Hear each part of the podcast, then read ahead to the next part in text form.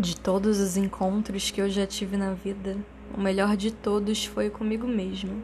E sinceramente, acho difícil algum outro superar. Já fui muito de contar os minutos para encontros meia-boca com homens meio bostas. Separar a roupa mais provocante e menos confortável, gastar dinheiro do boleto com salão e abafar as expectativas dentro de um Uber sem ar-condicionado, para beijos ocos e muito molhados, sem rota de escape.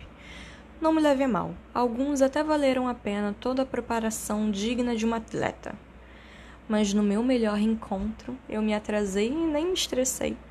Tomei um café da manhã digno de novela e um banho de banheira à luz de velas. Cuidei da minha pele com máscaras que espantariam qualquer um. Fiz minhas unhas e as borrei quando fui cuidar do meu cabelo. Então, eu botei uma roupa leve e amarela e fui pedalar pela cidade em plena quarta-feira de cinzas, até que alcancei a orla da praia.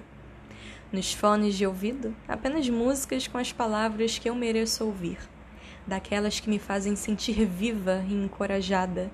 Imaginava estar no meu próprio filme. Aquela era a minha cena e eu estava feliz de ser a protagonista da minha vida. Com um sorriso tímido, observava as pessoas e tentava adivinhar o que estaria se passando em suas vidas e se de alguma forma as nossas se cruzariam em algum momento.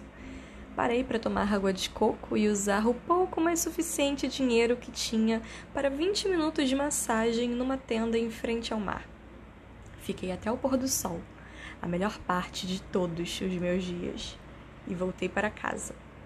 Depois de mais um banho e mil hidratantes depois, Coloco minha melhor lingerie, um vinho tinto suave na taça e danço ao som de R&B, enquanto cozinho meu prato predileto. Para finalizar, acesso a Netflix na TV e assisto algum filme dos anos 90 com brigadeiro ao lado. Um dia simples, um dia tranquilo. Mas o encontro não foi fazer todas essas coisas apenas, mas tudo que parei para prestar atenção em mim naquele dia me botei contra a parede e refleti sobre quem sou de verdade. Perdoei quem eu fui e comecei a cuidar e planejar quem quero ser. Pensei nas pessoas que já magoei e nas que me magoaram e vi que tudo já era passado, mas se tornava algo importante cada vez que eu relembrava. Decidi dar um tempo na cobrança para me jogar de braços abertos na autoconfiança. Refleti sobre qual seria a minha real essência e se meus passos estavam de acordo com ela. Lembrei de todas as minhas conquistas e sonhei acordada com muitas outras.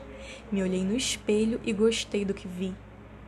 Mas também vi que me amar de verdade ia muito além de aceitar uma ou outra característica física, mas tratar com carinho a própria alma. E essa, crianças, é a história de como eu conheci melhor a mim mesma, mas com outros olhos, o de empatia.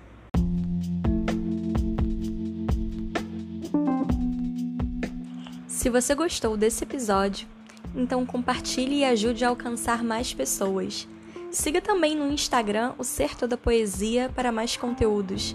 Toda terça, quinta e domingo às 8 horas sai um novo episódio por aqui. Ative o sininho para ser notificado. Ah, e se estiver escutando pelo Spotify, lembre de responder a pergunta que deixei aqui na descrição. Nos encontramos no próximo episódio.